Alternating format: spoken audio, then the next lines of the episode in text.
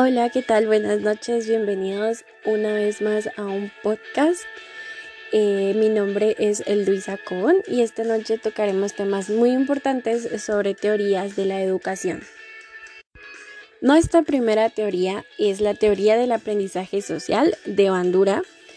Es un periodo que constituye repertorios de características del individuo particular, como por ejemplo su personalidad, el periodo social o cultural principia cuando el niño comienza a tener contactos frecuentes con individuos de en diferentes grupos, como por ejemplo su familia, las personas con las que conviven, su círculo familiar, por ejemplo sus padres, sus hermanos, ya sea que vivan con abuelos, tíos, eh, también el contacto que tienen en la escuela por parte de sus maestros, compañeros, directores, etcétera, en la iglesia o algún grupo social al que acudan sus padres, en el que pues obviamente los hijos pues también acudirán a su vecindad o colonia o pues todo este tipo de, entornos que, el niño pueda tener contacto, ¿verdad? Y continúa a través de los años eh, adultos.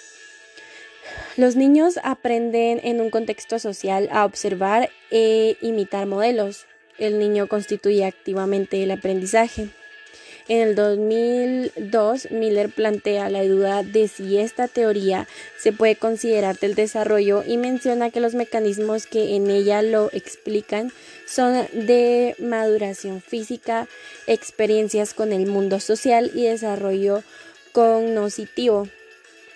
En las experiencias sociales, el niño adquiere un conjunto de conductas, aprende las situaciones en las que son apropiadas y si tales conductas se refuerzan por los demás.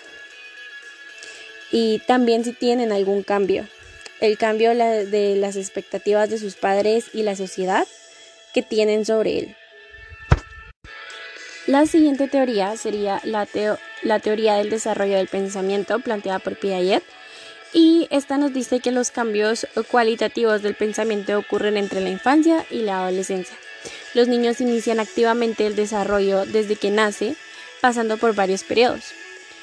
Este, el primero sería el sensorio motor del nacimiento a los dos años e incluye las etapas de modificación de, de reflejos, reacciones circulares primarias, reacciones circulares secundarias, la coordinación de esquemas secundarios, reacciones circulares terciarias, inicio de la representación simbólica y pues las operaciones concretas, las operaciones formales, cada uno tiene características propias.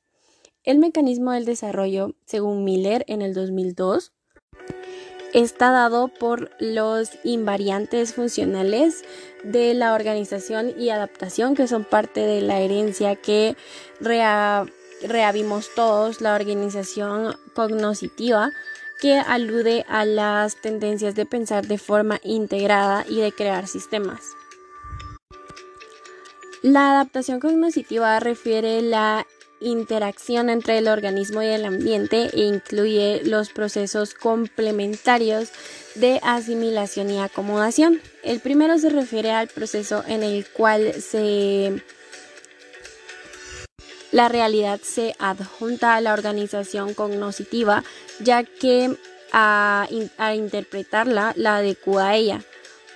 La acomodación, por lo contrario, se refiere al ajuste de la organización cognitiva como consecuencia de las demandas de la realidad, debido sobre todo al, déficit de las estructuras disponibles para comprenderla. Y la última teoría de la que hablaremos hoy, pero no menos importante, es la teoría sociocultural de Vygotsky, eh, que dice que el contexto sociocultural es central por el desarrollo, de tal manera que el crecimiento cognitivo es un proceso elaborativo, por medio del cual se aprende en interacción con los demás. Ello permite apropiarse de las formas de pensar y de actuar de la sociedad, o sea, que quiere decir que pues un niño va a imitar lo que ve, la forma de actuar, de pensar de las personas que lo rodean, cómo estas personas van a, comportarse cerca de él, cómo van a pensar y actuar sobre ciertos escenarios de la vida, van a depender mucho de lo que este niño va a hacer.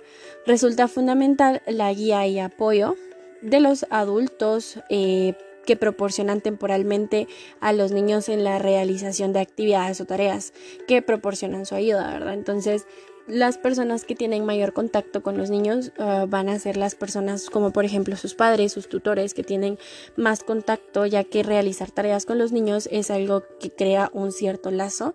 Esto va a hacer que estas personas que ellos tienen ese contacto va a depender entonces que son más eficaces si se ofrecen en su zona del desarrollo próximo concebida, como el tramo entre en el que pueden hacer de sí mismo y lo que no pueden hacer. Entonces eso sería todo. Muchísimas gracias por escuchar. Hasta la próxima.